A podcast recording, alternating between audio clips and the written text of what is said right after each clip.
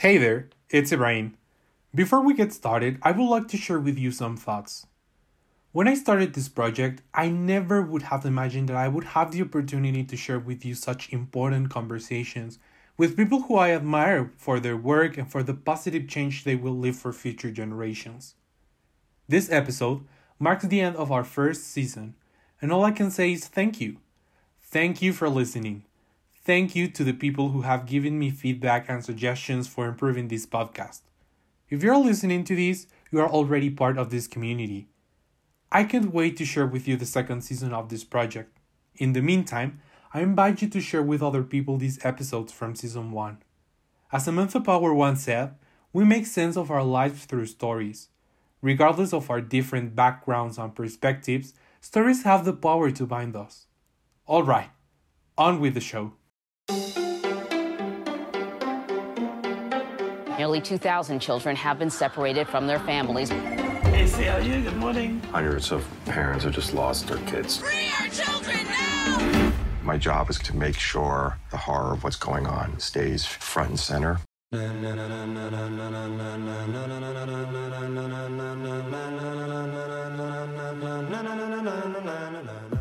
Welcome to Upstanders.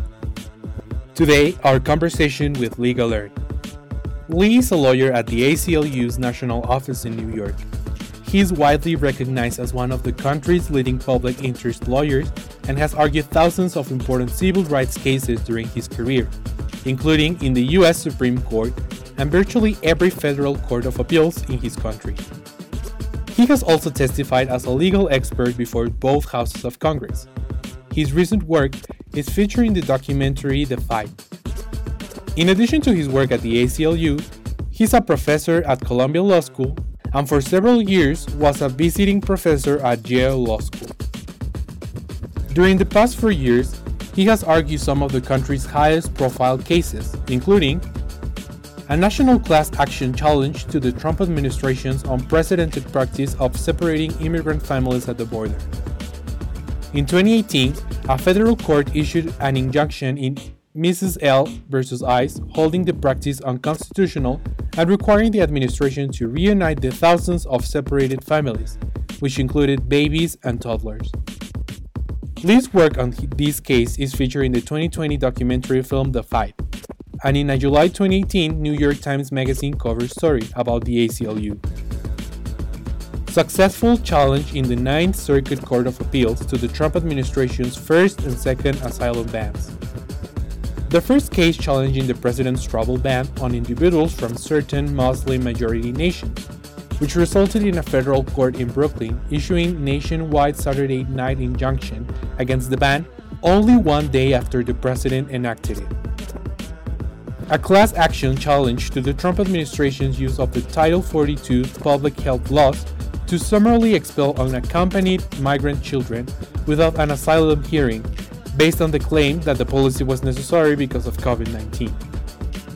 Successfully arguing Rodriguez versus Swartz in the Ninth Circuit Court of Appeals, involving the fatal cross border shooting of a Mexican teenager in Mexico by a U.S. Border Patrol officer firing from the U.S. soil. The appeals court ruling in favor of the boy's family was the first ever federal court decision to hold that the Fourth Amendment's prohibition against the use of excessive force by law enforcement applies extraterritorially. The case was subject of a cover story in the Sunday New York Times Magazine. And now, without further ado, my conversation with Lee Gelernt. Lee Gelernt, and welcome to Upstanders. Thank you so much for joining us. Thank you for having me. Um, I would like to ask you first of all, did you always wanted to be or become a lawyer, and how was your experience finding your work at ACLU? I knew I wanted to do um, some public interest work, and I thought for me, my personality and my skills fit probably best being a lawyer. I like being a lawyer, the putting together arguments. I also like the winning and losing aspect. I think to be a good litigator, you need a little bit of that competitive fire in you. Um, I like that what I did not know was that I was going to end up doing immigrants' rights issues for my career. When I was in law school, I had been looking at a variety of different issues. I worked on death penalty issues, I worked on discrimination issues, I worked on a variety of issues.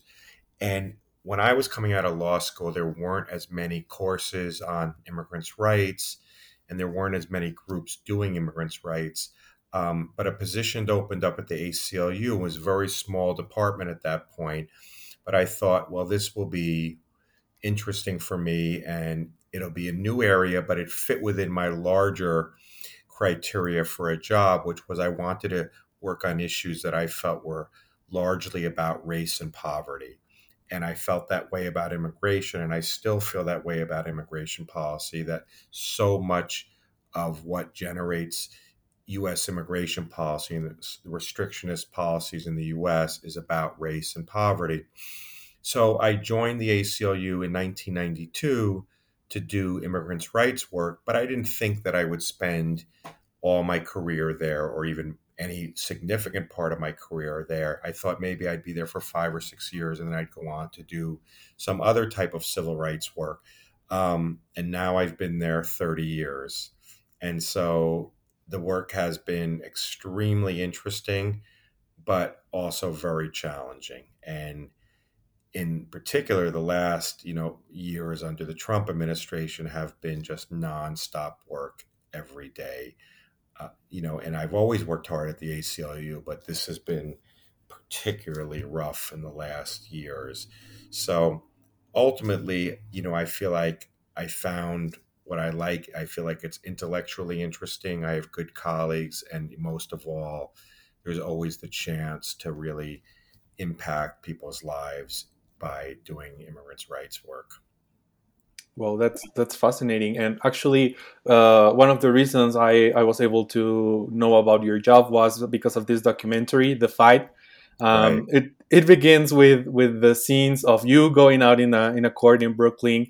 Uh, at the moment you announced that the travel ban uh, was blocked, and I remember watching these scenes on the news uh, with with other uh, scenes of lawyers at the airports trying to help and assist the people. But I would like to ask you, how was your experience litigating these issues? And what was the most difficult aspect of this case? Because I understand that the Trump administration made different versions of this ban, and it was viewed by several courts. Yeah. So, I mean, ultimately, the Trump administration did three different versions of the travel ban, and this Supreme Court ultimately upheld the last version uh, in a five to four decision. And I think we were, of course, disappointed that we didn't prevail, but I do think the litigation helped because each version that they put out was narrower and and hurt fewer people. And so in that respect, it was I think important that we litigated it, we slowed it down, and we got it narrowed. But sometimes, even if you don't win, you just need to fight. And I think that's what we felt about that. We could not just roll over and let the United States government issue something that we felt was direct religious discrimination. And sometimes that just happens, I think, when you're doing these kind of cases is you have a community out there and you need to fight and it can be a tough decision because sometimes you lose a case and it makes for a bad precedent that lasts a long time. But I think we felt like win or lose, we just had to to fight on this. You know, that was an exciting moment that first night, one week after Trump took office. We won in Brooklyn. Um, and I think what you saw there was very important that for a litigator, a civil rights litigator, you can do a lot inside the courtroom, but really to get lasting change in society, you need all of society and the people really coming together and pushing back against bad policies. And I think you had mentioned that you saw scenes of people, lawyers in the airports. Um, that was so important to have that sort of groundswell of people. And the same thing happened later. I mean, maybe we'll talk about this in the family separation case where Trump administration was taking children away. it was so critical that there was a backlash from a broad swath of the American public who pushed back. And I think you saw the same thing in the travel ban. And without that, I think it's so hard for lawyers just to be in the court and achieve really lasting change. You need, and we saw it in the 1960s in the United States, all the civil rights protests were so important. And I think when we had Trump, it was the closest I have seen in my career to having one of those real civil rights moments where people take to the streets and protest. Um, yeah, talking talking about the the case relating uh, family separation. At least here in Mexico, we view lawyers as this highly educated, formal person who talks with sophisticated legal language and with legal terms. But with this specific issue, it required a more humane approach, specifically with victims, because uh, most of them lived different situations that were even traumatic or um, and they had different cultures and even languages. So I would like to know how was your experience litigating these family separation issues and how it was different from other cases you have worked on. Yeah, those are good questions. Um, the first thing I would say is that uh, you know I've been litigating these issues for 30 years. The family separation practice by the Trump administration was the worst thing I have ever seen in my 30 years because it was just so brutal and it was directed at families and in particular little kids.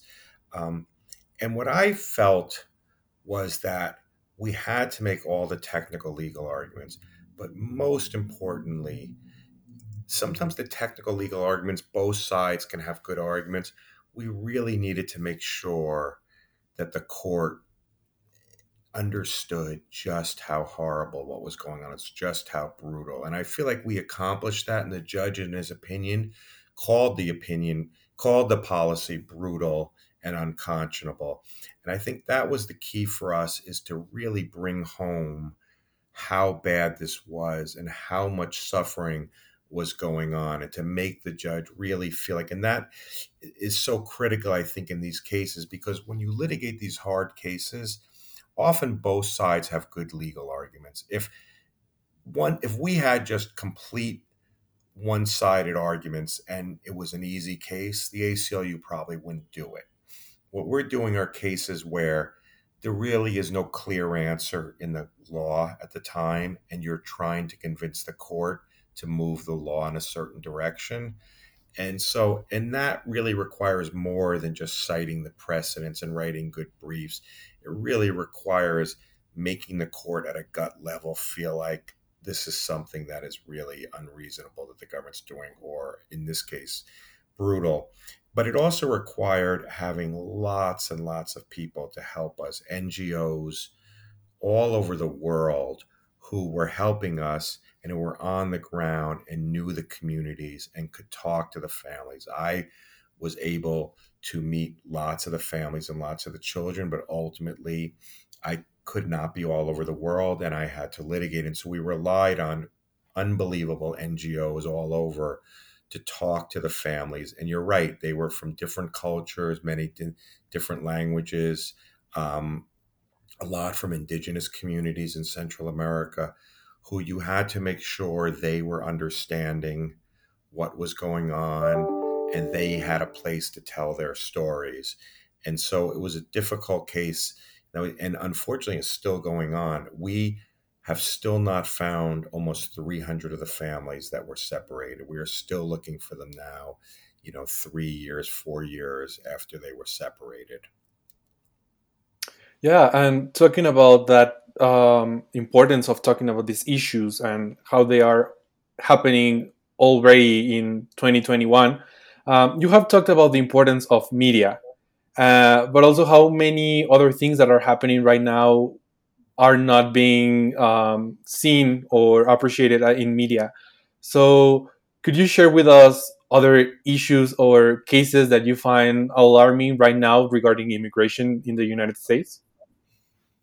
Yeah, sure. Um, the biggest issue that I am concerned about and that we are litigating now and have a case in court has to do with the border and what's called the Title 42 policy in the United States. And Title 42 refers to that part of the United States legal code that deals with public health. And I think most people know that the Trump administration tried to stop asylum seekers for coming to, through the U.S. southern border and applying for asylum. And they were trying for the first three years to enact various bans on asylum. When COVID hit, they decided they will use COVID as the way to stop any asylum seeker from applying for asylum. And so they said, well, it's too dangerous for asylum seekers to come in during COVID. So we are going to have what's called the Title 42 policy that says nobody can come in and we're going to expel them. And that's expel them without any hearing whatsoever on asylum. And we were challenging that in the middle of challenging that.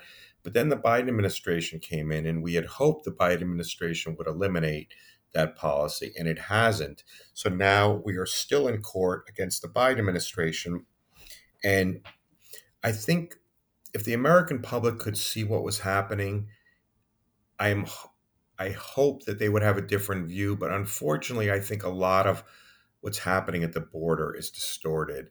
I mean, for one thing, it's sort of out of sight, out of mind for most Americans. And so they don't concern themselves with it.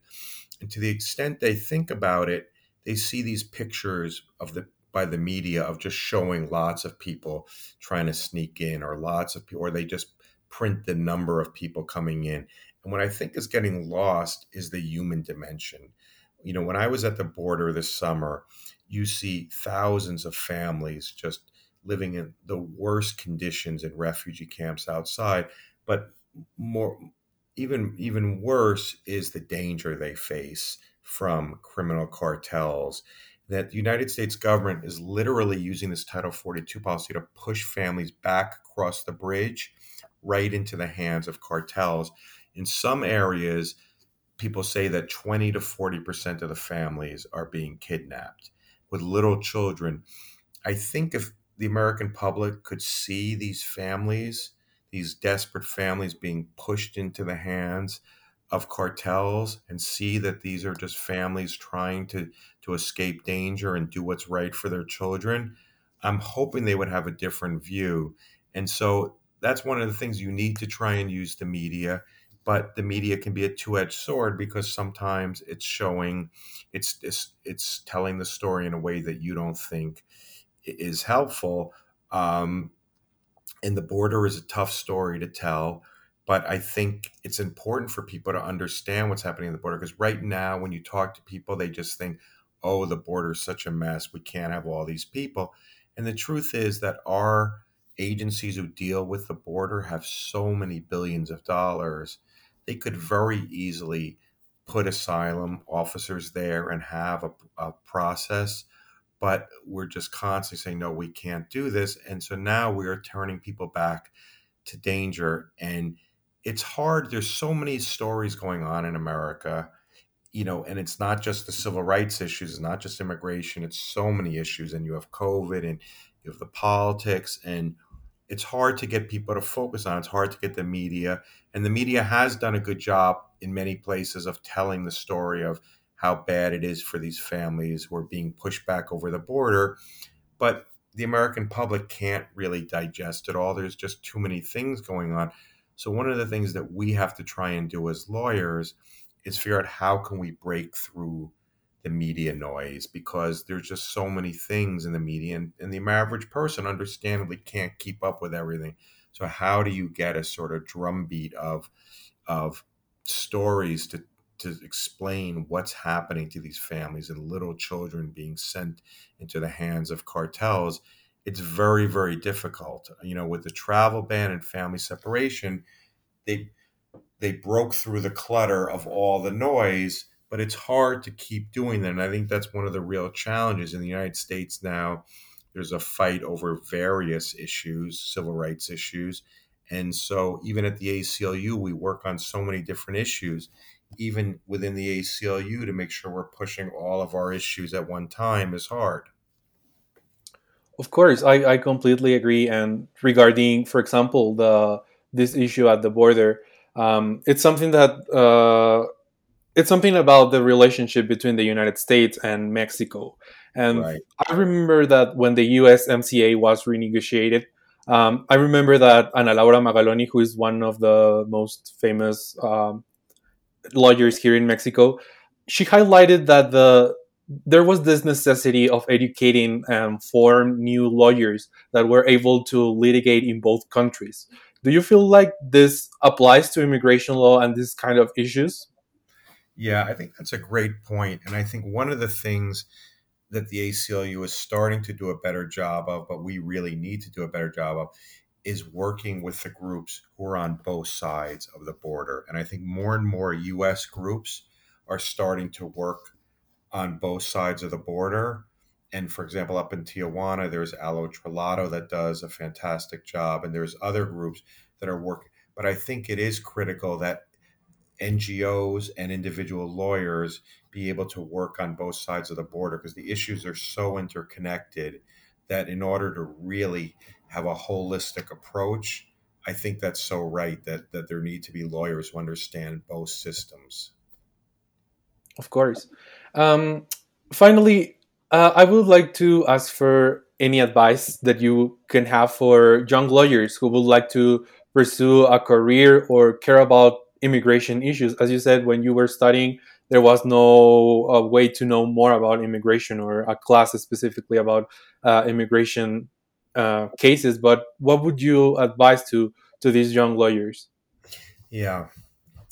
I think the number one thing I would say for young lawyers is to get good legal training in the beginning. And that doesn't always mean necessarily in the exact area you want to go in. So, in picking your first job, I think it's very important to work with good lawyers. And let's say you want to do immigration work, but you found a job with another lawyer who may do something that you're interested in, but maybe it's not immigration. You, at the end of the day, want to go back to immigration, but the lawyer you're going to work with is really, really good and will teach you to be a good lawyer. I think that's the most important thing for your first few years is not so much to work exactly in the, the one the area that you want to work in, but to work with good lawyers who are going to teach you to be a good lawyer.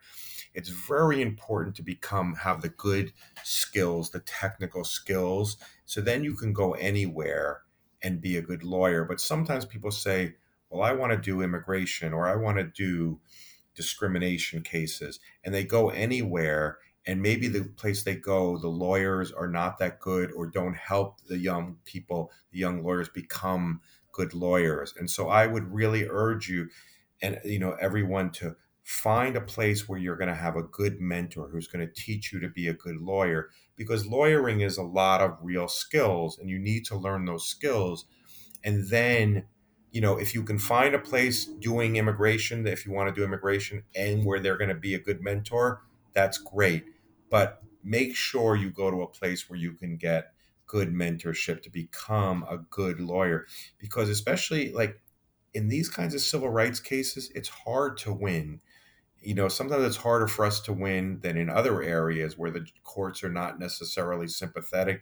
So you need to be even a better lawyer sometimes than the government lawyers.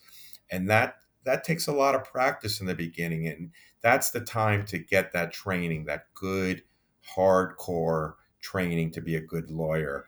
Um, if you can find a place that where you do what you want to do, your your favorite subject, immigration or discrimination or something else, that's great. But make sure it's with a good mentor for the first couple of years.